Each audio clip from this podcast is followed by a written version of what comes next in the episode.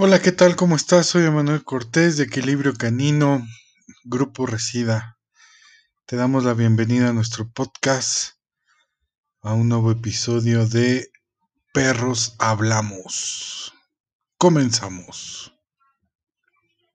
¿Me escuchas, mi estimado? Sí, sí te escucho. ¿Qué tal? ¿Cómo has estado? Bien, bien. En Sí. veterinaria, en entrenamiento, en producir aceite de CBD, en criar a, a mis perros. Ya vi que ya tienes mastines. Ahí ando en chinga. Sí, güey, no queda de otra, ¿no? Ahí me mantengo ocupado un rato. Está muy bien, está muy bien.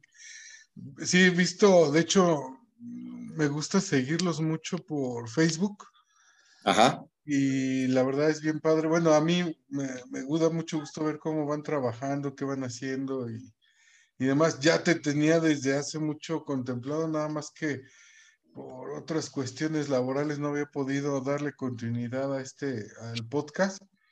Ajá. pero este, pero vea, mejor, por ahí dice, no hay mal que por bien no venga, porque he visto que has realizado un chingo de actividades, güey. Sí, güey.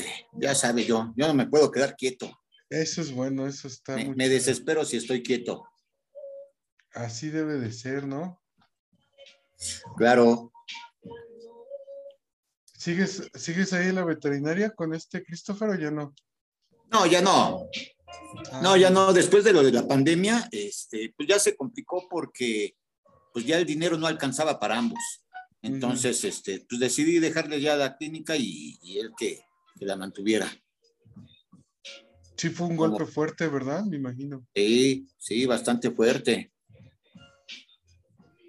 En ese tiempo me, me endrogué pidiendo dinero a lo güey, porque pues no, no había lana, no salía nada de lana.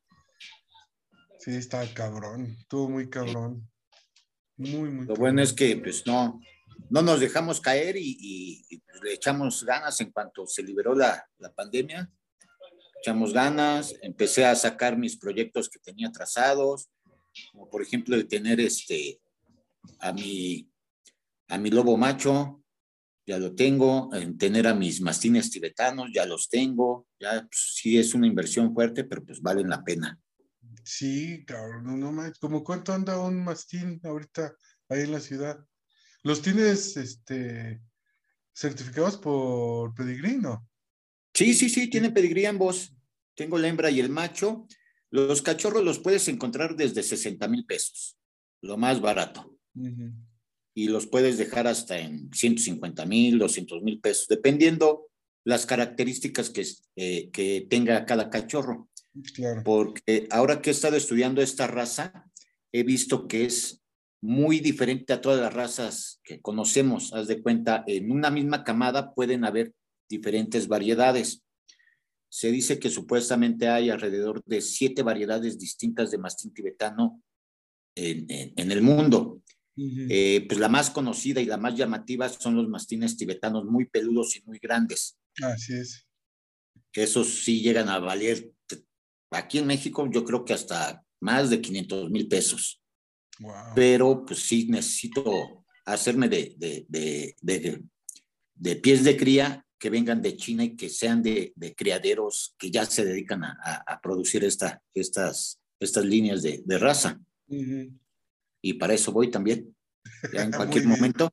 Yo espero que en un año, dos años ya me pueda hacer de, de, de una, de un perro así. No, qué bueno, qué bueno. ¿Y dónde los, de dónde los trajiste los que tienes?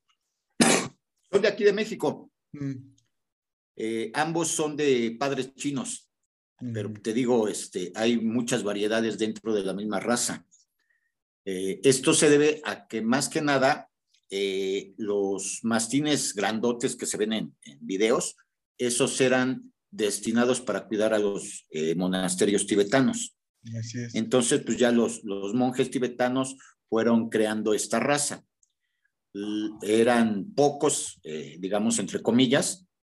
Entonces, los que más abundaban eran los, los perros de trabajo, que pues estos sí eran exclusivamente para trabajo, no eran mascotas como los, los de los monjes. Estos perros de trabajo básicamente pues tenían varias, varias ocupaciones, una de ellas cuidar las aldeas. Estos perros, haz de cuenta, pues casi viven toda, toda su vida enfrente y atrás de la aldea, los anclan al piso y ahí se quedan.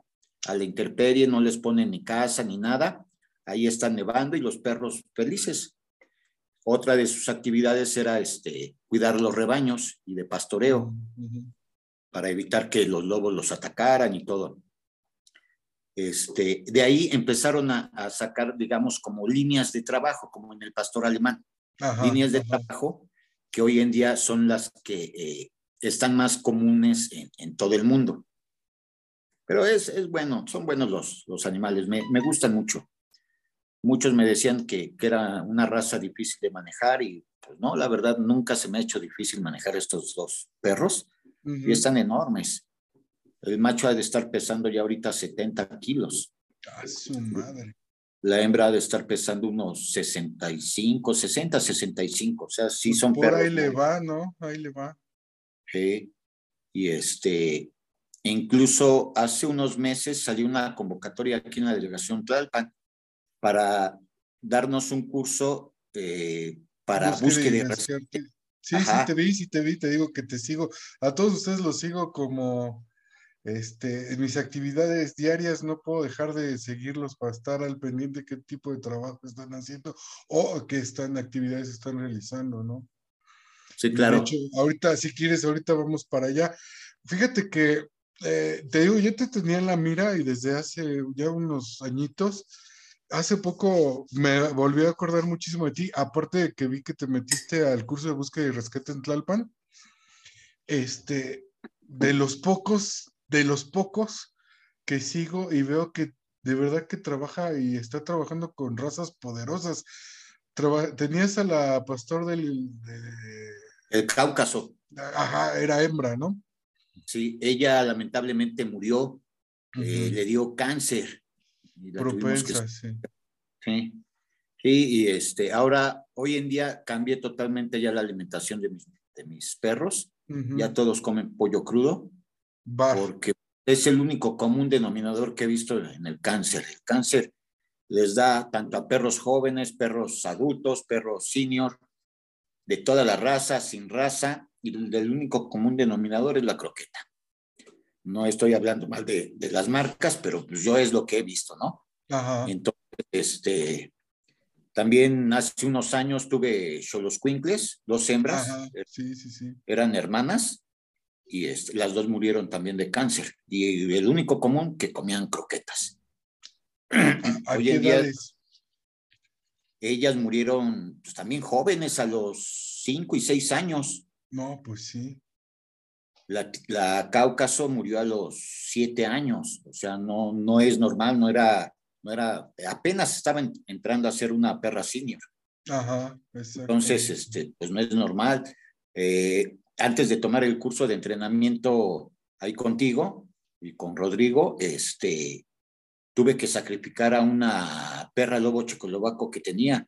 también murió de, también murió de cáncer. Sí, sí, sí. Entonces, este, pues, el cáncer hoy en día está bien latente y te digo, lo, único común es que comen croqueta. A pesar de que... Cualquier marca. Cualquier marca. O sea, yo he visto que, por ejemplo, la, la, la, checoslovaca, ella comía Proplan. Este, Las Choloscuincles comían una de Sams este, la Cáucaso comía pura Dog Chow y Beneful y todas, todas murieron de, de cáncer.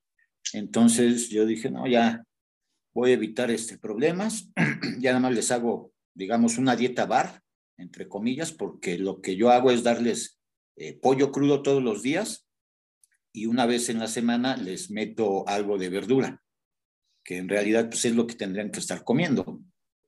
Este, la dieta BARF no, no me funcionó tanto porque me hacían berrinche los perros, no se les querían tanta verdura. Entonces dije, bueno, pues más bien les doy la verdura como botana.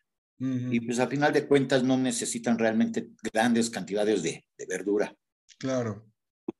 Entonces les doy una botanita una vez a la semana y eso me ha funcionado. Ahorita, de hecho, las, los únicos que comen croquetas aquí en la casa es una Xoloscuincle miniatura que tengo aquí, que ya tiene 14 años, no sé si te acuerdas de ella. Sí, cómo no, claro que sí. Y, y, una Pug, que ya tiene ah, también, años. También me acuerdo de tu Pug. A ellos sí les quise cambiar a, carne, pero les cae muy pesado. Realmente la carne cruda no es para cualquier perro. Mucha gente me dice que sí, que este, que, que es para cualquier perro, pero no, ¿eh? Es dependiendo cómo los vayas acostumbrando, este, dependiendo su flora intestinal. A veces es muy difícil hacer este cambio. ¿Y quién más come croquetas aquí? Ay, tengo dos gatas ya. Entonces, sí, porque ¿qué crees? Otro de mis proyectos, yo espero que en un año, dos años, este, me voy a poner a criar el gato Maine Coon, que es el gato más oh. grande. Sí, sí, sí. Entonces dije, pues antes de hacer eso necesito aprender a tener gatos. Claro. Ya tenía como, ¿qué será?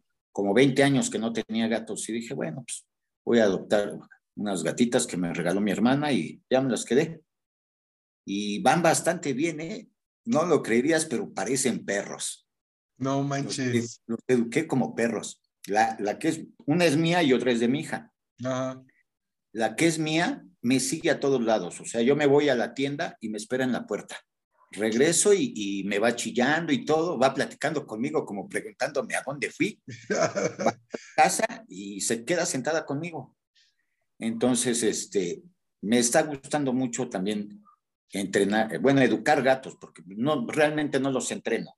Tú sabes que, a mí no me gusta entrenarlos más que nada que, me hagan caso en, el día a día. Y son bastante bastante buenas, ¿eh? Este, aparte, pues ya sabes, necesitas jugar con ellas, este, acercarte a ellas. Eh, a mí siempre me ha gustado morder a todos mis animales y ahí ellas, ellas no son la excepción, también las muerdo, juguete con ellas y son bastante dóciles. Entonces te digo, yo espero que en un año, dos años también me haga de una pareja de Maine ¿Cómo ves? Wow, sí, es un, es un, felino muy, muy bonito, ¿no? Esa especie, y también es cara. Sí, sí, anda alrededor de entre 40 a 60 mil pesos. Sí, sí, y tan, tan caritos. ¿Y hay, aquí en México no hay tantos o sí?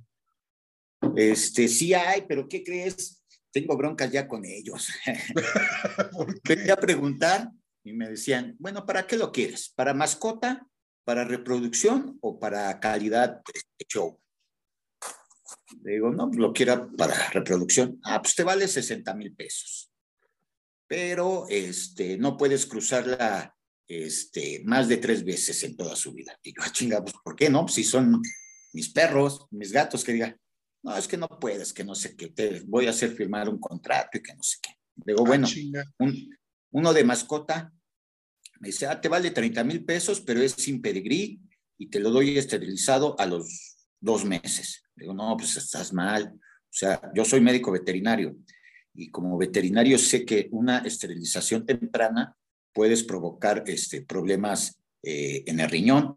¿Por qué? Porque eh, al hacer esta, esta, esta operación, este, no, no permites que se desarrolle a, la perfección el riñón. Entonces, en muchas ocasiones hemos visto que, que a perros y gatos de, esterilización temprana llegan a tener en su, en su edad adulta y, o a veces hasta mucho antes problemas en los riñones. Entonces, eh, está comprobado, se han hecho estudios sobre esto y sí, sí, este, sí, sí está ligado ambas cosas. Y me dice, no, pues es que tú no sabes nada, tú nada más quieres sacar negocio, que no sé qué. Le digo, pues tú también. pues sí. No, muchas incongruencias con, con creadores que son avariciosos.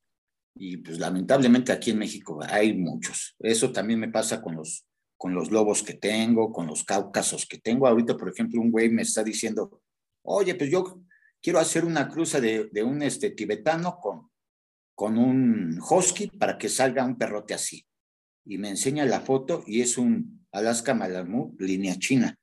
Digo, oye, no, pero esa ya es una raza establecida, mejor cómprate uno.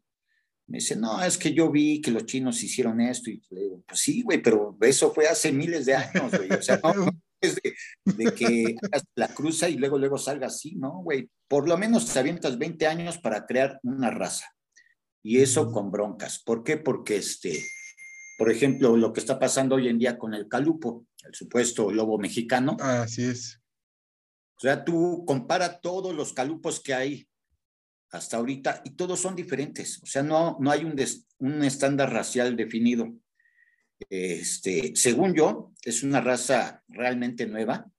Eh, yo eh, me enteré de que estaban produciendo esa raza hace unos 10 años. Y hoy en día los, los creadores, el criadero caliente dice que no, que ya lleva más de 20 años. No es cierto, o sea, es una raza nueva. Hace 20 años nadie, nadie quería lobos. Entonces, hoy que están de moda, hoy que están de moda, pues dicen, ay, yo voy a criar esta raza y que sean negros y que sean mexicanos. y desgraciadamente hay mucha mala información sobre esa raza. Muchos dicen que, que no, que trae este, eh, parte de, de, lobo mexicano, cosa que no puede ser. O sea, por ley, tú no puedes hacer esa cruza. En cuanto tú la hagas, en automático este, te va a molestar este, el gobierno, porque está protegida por la ley. Tú, eh, el lobo mexicano no puede cruzarse con ningún otro perro ni, ni con ningún otro lobo. Lo que quieren fomentar es puras crianzas este, de raza pura. Claro. Porque si empiezan a mezclar, pues ya valió madre si va, ya no va a haber lobo mexicano, de por sí ya, ya no hay, ya, no hay, hay pocas áreas reservadas, pero pues muchos dicen que ya salió de, de, peligro de extinción, yo lo dudo mucho, pero... Pues, no, no, no, creo, no, no creo.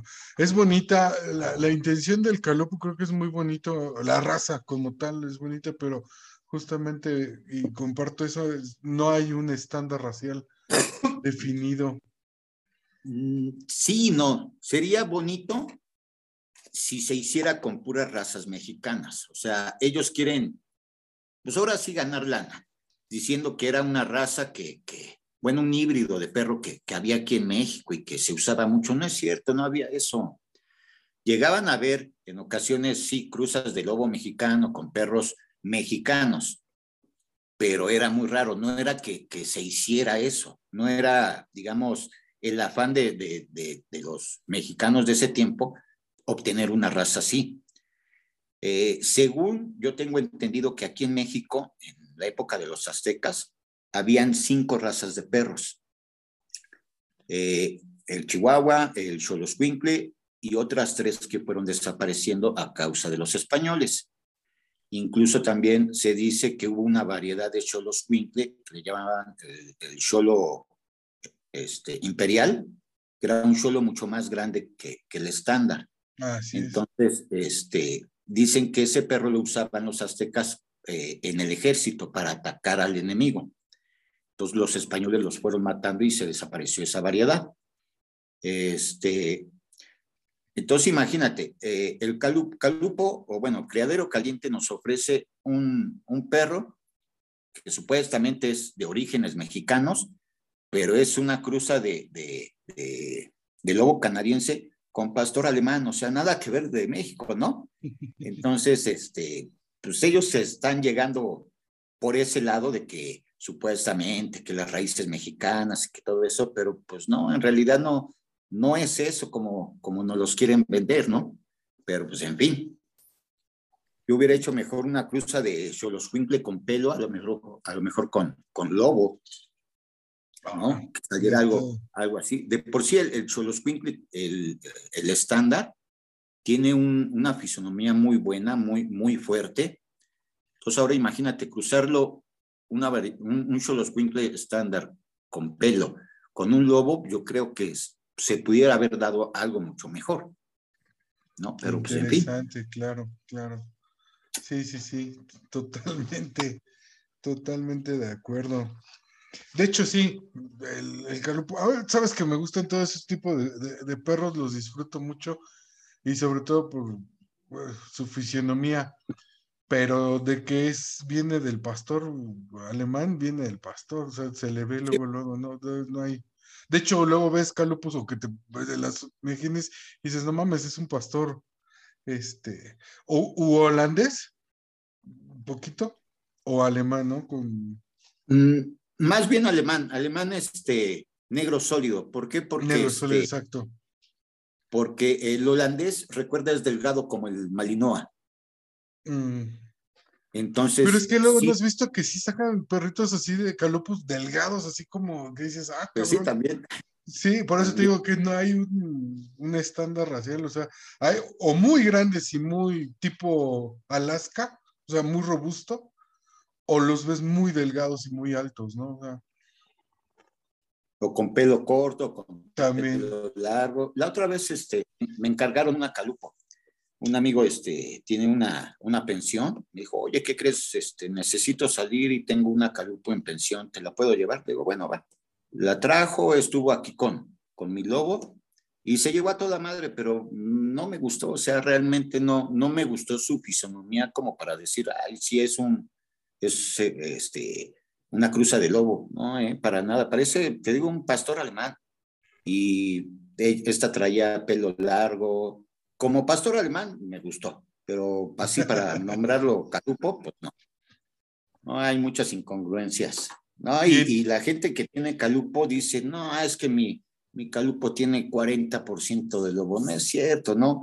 Hoy en día yo creo que han de tener por lo menos un 20% de lobo, si es mucho. Mucho, es muchísimo. por ejemplo, el, perro lobo checoslovaco, este, hay una prueba en Estados Unidos de ADN para, para determinar eh, el porcentaje de, de, de, raza. Ajá. Por ejemplo, eh, para el perro lobo checoslovaco ya no aparece como, como cruza de, de, lobo, ya aparece nada más como perro. El calupo, una vez le hicieron este, una prueba de ADN a un calupo y salió con, con 30%, pero era un calupo de, que tenía 5 años. Es decir, pues a lo mejor hoy en día ya no es 30%, hoy en día ya fue bajando, porque al final de cuentas lo que van haciendo es ir cruzando eh, a los mismos de esa raza para ir estandarizando. Si vuelven a meter lobo, pues ya rompen otra vez esa cadena y tendrían que empezar de nuevo. Pero pues estos güeyes dicen que no, que siempre meten con lobo y que no sé qué, no es cierto, no puedes ir haciendo eso. Claro. Es imposible. Sí, no, no, pues, Te lo compran así y están carísimos también, ¿eh? Sí, pues es la novedad, es lo, lo de hoy. Eh, sí, sí, están muy, muy caros. honestamente, independientemente del, del comentario, a mí me gusta mucho ese tipo de raza, ¿no? O sea, como dices, un pastor negro también me mamaría, ¿no? Al final de cuentas, ¿no? Sí, pues sí.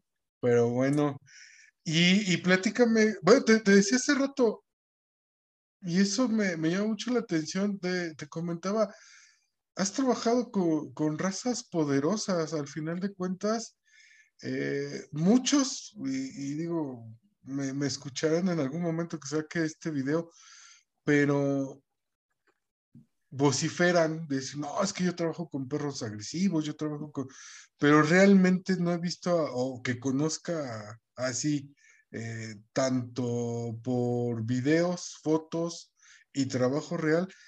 Güey, trabajaste, güey, hablábamos de tu, de tu pastora, ahorita con perros lobos, ahorita con el mastín tibetano. Güey, son razas poderosas, creo que no son tan fáciles. O sea, dice, tú decías, dicen que no es tan fácil pero realmente sí necesitas hasta cierto punto,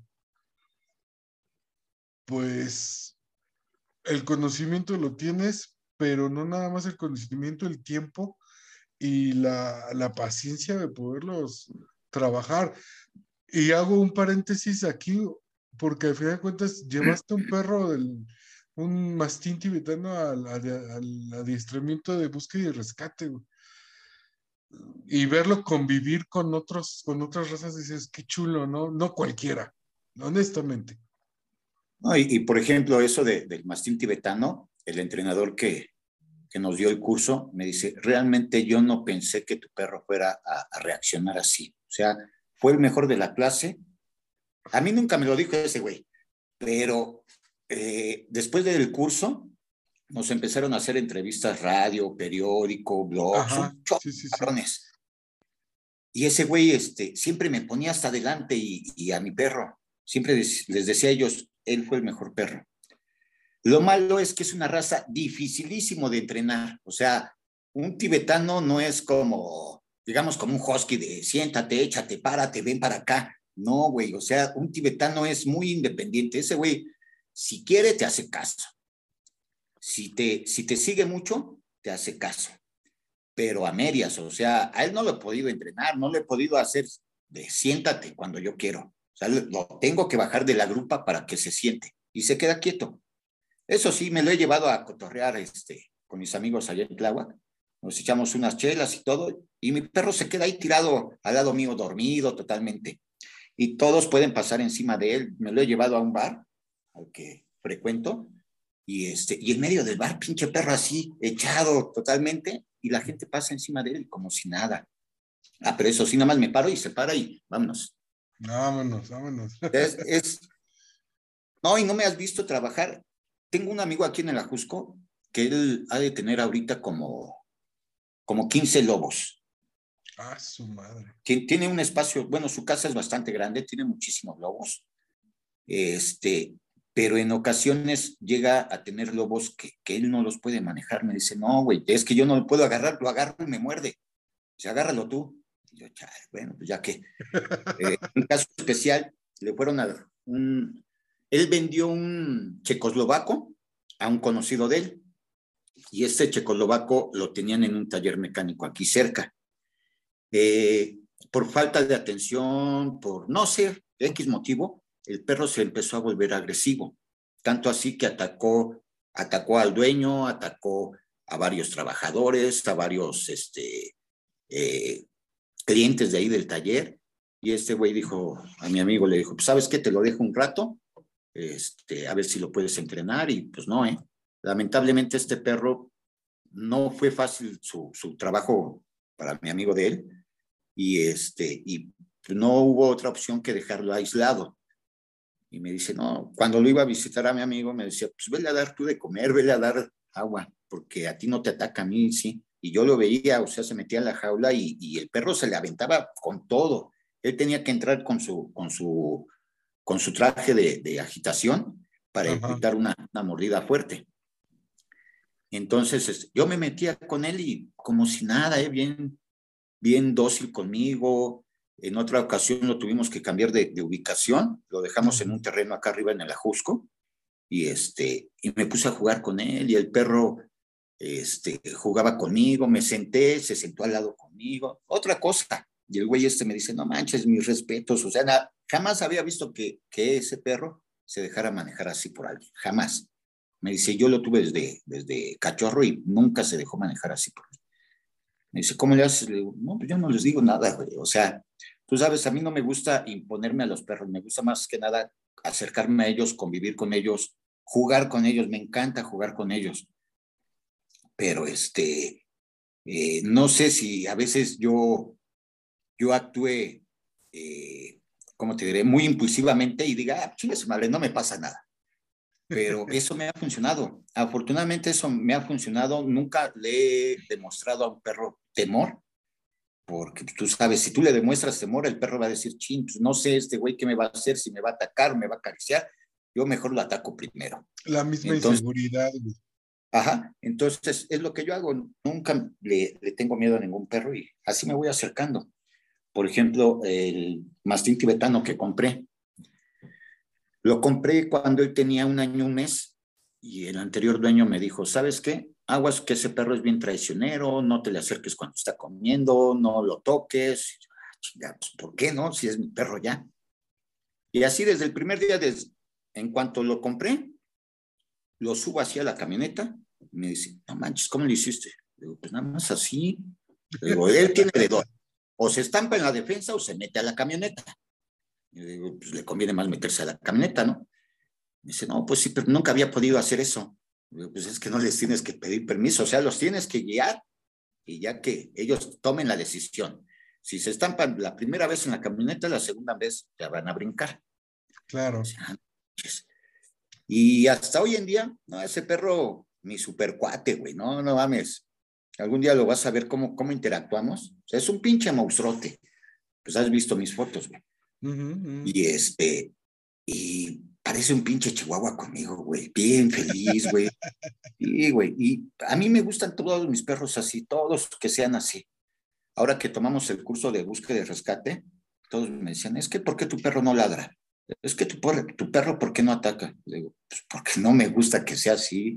Pero no, no manches, o sea, imagínate, se me pone loco el perro. Un perro de ese peso nunca lo voy a parar, nunca lo voy a parar.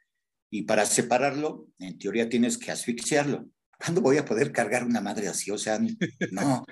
Para evitar eso, prefiero educarlos de que sean sociables con todos. Y sí, eh, o sea, ahí eh, el curso duró tres meses y durante todo el curso él jamás se peleó, él jamás le ladró a, a los perros. Los perros pasábamos y se le aventaban, le ladraban, bien locos. Ya las, las últimas clases, como que sí dijo, ah, ya, ya estoy hasta la madre. Entonces, en una ocasión, un pastor alemán se le acercó y le empezó a ladrar. Mi perro estaba totalmente dormido, ahí, tirado en el piso. El pastor alemán se le acerca, le empieza a ladrar y se le avienta. Mira. Mira. Es la gata de mi hija. para allá. Este, entonces mi perro se levantó y se le puso, se le cuadró al, al, pastor alemán y el pendejo que se le avienta. Lo traía una señora, pues ya grande, tenía como sesenta y tantos años la señora, no lo podía controlar ella. Entonces, este, pues ya ves, a mí nunca me ha gustado ni traer la, la correa floja ni, ni, ni, soltarla nunca. Entonces, afortunadamente lo, lo, tenía bien agarrado y si no, sí lo hubiera des, deshecho porque eh, mi perro se le aventó, o sea, como que llegó un momento en que dijo, ah, ya, ya estuvo, ya. Te aguanté tres meses para que me estés chingue, chingue todos los días. ya nos conocemos, güey, no chingues. Eh, entonces, mi perro nunca había ladrado ahí, nunca, nunca. Empezó a ladrarle, pero así, bien enojado, güey. Y todos se quedaron así como asustados. yo dije, ah, no se preocupen. Y ya total, mejor lo, lo, separé y todo y ya se calmó el perro. Pero este, después en otra ocasión yo traía premios para mi perro. Y llega un pinche perro de, de, de otra compañera y se me avienta, güey. Se me avienta así con las patas, güey, en la cintura, para exigirme premios. digo, no, güey, ya se para allá y que le doy un rodillazo. No, que mi perro ve eso y que se le avienta también, como diciendo, pues no te pases de lanza con él. Entonces hay cosas, hay cosas que, este, que los dueños lo ven como bien, pero está mal. O sea, tú como dueño no puedes permitir que tu perro se le aviente así a alguien más, ni menos al lado de un perro de ese tamaño como del mío. Entonces la chava esta me dice, ay, perdón, es que está jugando, es que quiere premios. Le digo, pues sí, pero no es la forma de pedirlos, güey. O sea, no se puede hacer eso. Y ya de ahí ya mi perro ya los veía y, y les gruñía. Y yo, chale. Yo, bueno, o sea, pero afortunadamente no, no mordió a nadie. No como a ti te pasó con la Cáucaso. Sí, güey, fue la bienvenida, güey. Sí, me acuerdo. Todavía mi, mi rodilla lo resiente, güey. No fue tan fuerte. No, no, güey, nada, fue un pinche rasguñón. Aparte estaba bien cachorra, güey. ¿Qué tendría? Apenas tenía seis meses. Estaba cachorrita, cachorrita. Pesaba 45 kilos ya. Ella llegó a pesar 35 kilos. No mames, 45 kilos. No, güey, para mordidas me, me mordió una quita, güey. Una quita, una cruza de quita. Ajá. No, güey, sí me agarró, me prensó bien chido la mano derecha, güey. De hecho, tuve que meterle la mano para, en vez de jalarla, se la metí. Eh, para asfixiarlo. Ah, exactamente, para que sintiera ya, ahí me ayudó el veterinario, güey. Cuando vio que soltó, vámonos, güey. Pero sí, no, esa sí fue una pinche mordidita, este, sabrosa, güey, de, de, de, tu perra. Nada, no, fue un pinche rasguño nada más, güey. Ay, nada más fue un colmillazo. Sí, güey, sí, sí, sí, no, no, no, para nada. Pero esa es la pregunta, güey. ¿Cuál? Eh, ¿Cómo le haces? O sea, digo, yo, yo lo entiendo y te he visto trabajar, pero pues hay gente que te va a ver ahorita en el podcast, bueno, no ahorita, cuando, cuando lo, lo transmita. Ajá. ¿Cómo le haces para que no sean agresivos? ¿Cuál es tu método? ¿Cómo, ¿Cuáles empleas? Y, y, te lo comento porque exactamente yo lo vi y algo que, que, te dijo Rodrigo cuando terminó el curso es, el trabajo que habías hecho con esa perrita porque me acuerdo cómo era al principio y cómo fue evolucionando, ¿no? ¿Cómo, ¿Cuál es tu proceso, tu metodología para poder trabajar y, restarles esa agresividad o inseguridad? No lo sé. Yo nada más me acerco, mira, algo principal para mí es este, eh, cuando tú te acercas a cualquier perro de cualquier tamaño, este, no invadir su espacio, güey. Eso es lo más importante para mí. Jamás invadir su espacio. Ya ves que mucha gente, eh, tú vas paseando con tu perro o ves personas que se encuentran a un perro en la calle y lo primero que hacen, ay, qué bonito, y lo quieren abrazar, güey. O sea, eso está mal. Es como si tú fueras caminando en el metro y alguien te quisiera abrazar a, algún desconocido, ¿no? Pues lo primero que vas a hacer es voltear y darle un putazo. Y luego preguntas, ¿no? Entonces, para mí lo primordial es darle su espacio. Otra, este, eh, nunca pegarles, güey. O sea, no es necesario pegarle a un perro para que te entienda, güey. Eh, tú irte acercando poco a poco con él, ir viendo eh, todos sus gestos, como bien nos los decía Rodrigo, desde la posición de sus orejas, la posición de sus belfos, la posición de su cabeza, la posición de su cola, de sus patas, todo, todo lo tienes que ver. Entonces, yo me voy acercando así poco a poco, no con miedo, jamás con miedo, porque recuerda el miedo que, que, que, que tú expresas, lo entiende el perro y dice, no, pues no, me defiendo primero. Entonces, si irles dando su espacio, este, eh, nunca eh, invadir los demás y poco a poco te los vas ganando. Eh, hay muchos entrenadores que dicen, no, es que te los puedes ganar con comida. No, no es cierto. Créeme que no es cierto. Hoy en día, por ejemplo, mi lobo negro, güey, ya, ya tiene unos meses aquí en la casa. Yo no me he podido acercar a él. O sea, lo compré a él de, de un año y este, yo no me he podido acercar a él jamás, no lo he podido tocar jamás. Me tiene mucho miedo. ¿Por qué? No sé. Este, en cambio, mi hija, no, no manches, parecen que nacieron juntos los cabrones. Mi hija sale y se pone a jugar con ella luego, luego. Creo que este lobo tiene eh, eh, un problema con los hombres adultos, porque lo he visto que con las mujeres a toda madre, con los niños a toda madre. Con los adolescentes también, pero con los hombres adultos no.